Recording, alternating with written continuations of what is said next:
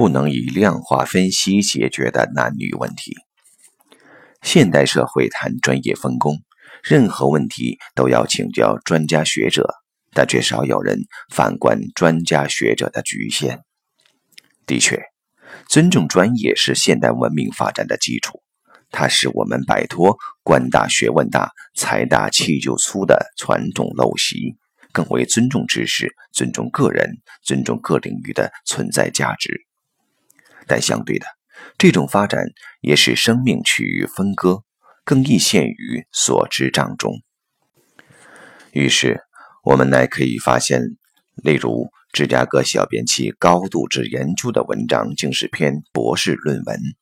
虽然这种研究总能说得上有些应用价值，但止于此，研究者自身必将陷于但见秋毫，不见于心的偏差，则不待言。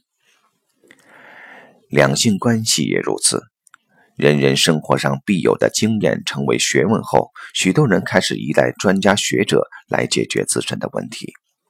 这种求教他人的态度没错，但问题是，现代学问本建基在量化基础上，它强调统计学的通性，把事件中每个可以分析的元素独立出来处理。但偏巧，生命知识正是量化分析所难以逼近的。毕竟，一个生命不可能被解析成只是几克的钠、几克的钙、几克的纤维质，再加上百分之七十几的水而已。想想这一摊东西，又怎能导致我们的恩怨交加与爱恨情仇呢？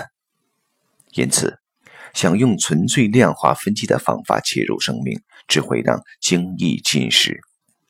但矛盾的是，精益进食的方式，其外表却很具体，在想求得帮助的人眼中，也可能最为实在。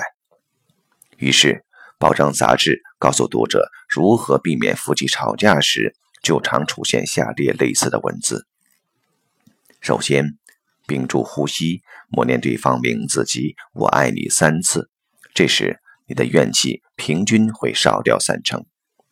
其次，再想三件对方为你所做的好事，你的怒气平均又会再少掉三成。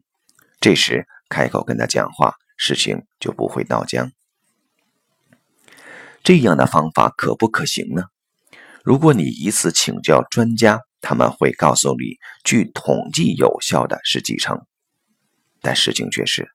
我们并不能晓得，对自己这一单一的当事人来说，它的功效会是八成、两成、十成或完全无用。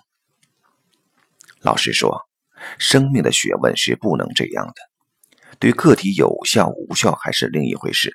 更甚的是，这种支离破碎的解决方式，不仅常让简单的事情变成复杂，连原先不成问题的也变成问题。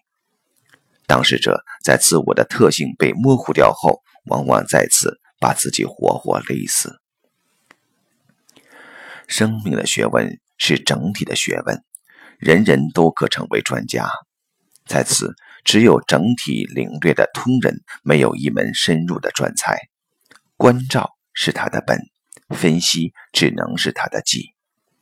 他山之石，固可攻错，但自我反观更是。攻错有效的前提，明乎此，男女间才可能有解。